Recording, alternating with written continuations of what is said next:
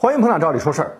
随着咱们国家经济的发展呢，咱们的生活水平啊越来越高。其中一个表现呢，就是人们日常生活中的购物需求的增加。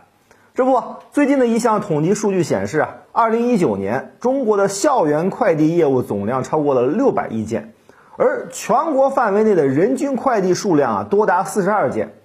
而在中国的校园内，学生人均快递数量甚至多达七十八件。可以说啊，作为一个相对新兴的行业，快递物流行业呢是伴随着人们的购物需求腾飞了。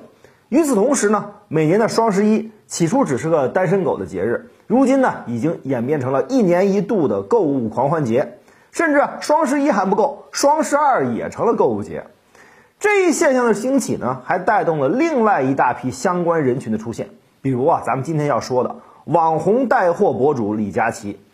目前呢，李佳琦在淘宝上的直播粉丝多达七百多万，直播的观看人数超过两百万，微博粉丝呢也近千万。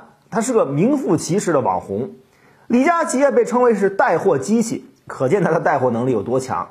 举个例子啊，他曾经在十五分钟之内卖掉了一万五千支口红，那些国际上知名的大品牌啊，可能都无法在短时间内卖掉这么多产品。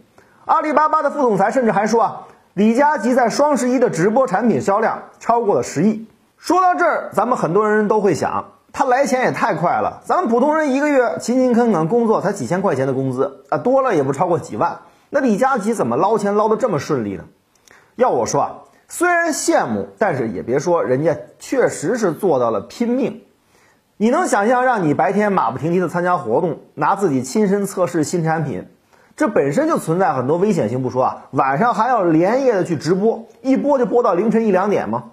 大部分人他不行，顶多坚持一段时间之后也就撑不下去了，吃不消了。但是李佳琦却一直是这么做的，他的每场直播都最少六个小时，最多没有上限，一年直播近四百场。他还一度连续拿自己试了近二百支口红，试到嘴巴发肿疼痛。除了这些，如果看他的直播，很多人都发现。他怎么就没个疲惫的时候呢？说话一直那么激昂，他不累吗？就算不累，难道一年四季他不感冒发烧吗？关于这一点，他自己还说过这样一段话：说如果我今天不直播了，说不定我的粉丝就会被那另外的九千九百九十九场直播给吸引住，第二天就不来看我了。很多人说他为了挣钱是太拼命了，但是话说回来，但凡是一个人的梦想，哪个能离得开经济条件呢？况且生活说白了也是为了温饱而活，或者也是为了提高自己的生活水平而活。勇敢去拼命追梦的人，最终才是能实现理想的人。抛开这些不讲，李佳琦能够走红，很重要的一个因素啊，就是他对粉丝的负责。他本身的专业就是有关艺术设计的，因此选择产品的眼光非常独到。更重要的是，他能够从客户的角度去挑选真正适合好用的东西。对他所推荐的产品的品质啊，他有着自己的标准。不论是中年女性还是年轻姑娘，不论是经济殷实还是平凡普通，各式各样的人啊，他都能给你找到适合的产品。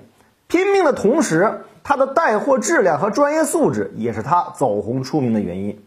如今是正在风头上，但是李佳琦也早早考虑到了自己被更优秀的同行比下去的情况。他说啊，下坡路总有一天会来。只有提前做好准备，才能在流量退去后不那么难堪。能在事业的巅峰有这样的认识，也是年轻人值得学习的地方。李佳琦的爆红，除了给他自己和粉丝用户带来影响，更给那些想要实现梦想的年轻人上了一课：机会要用于把握，但这还不够。你不付出超越常人的努力，那么你的成就永远都达不到你的理想。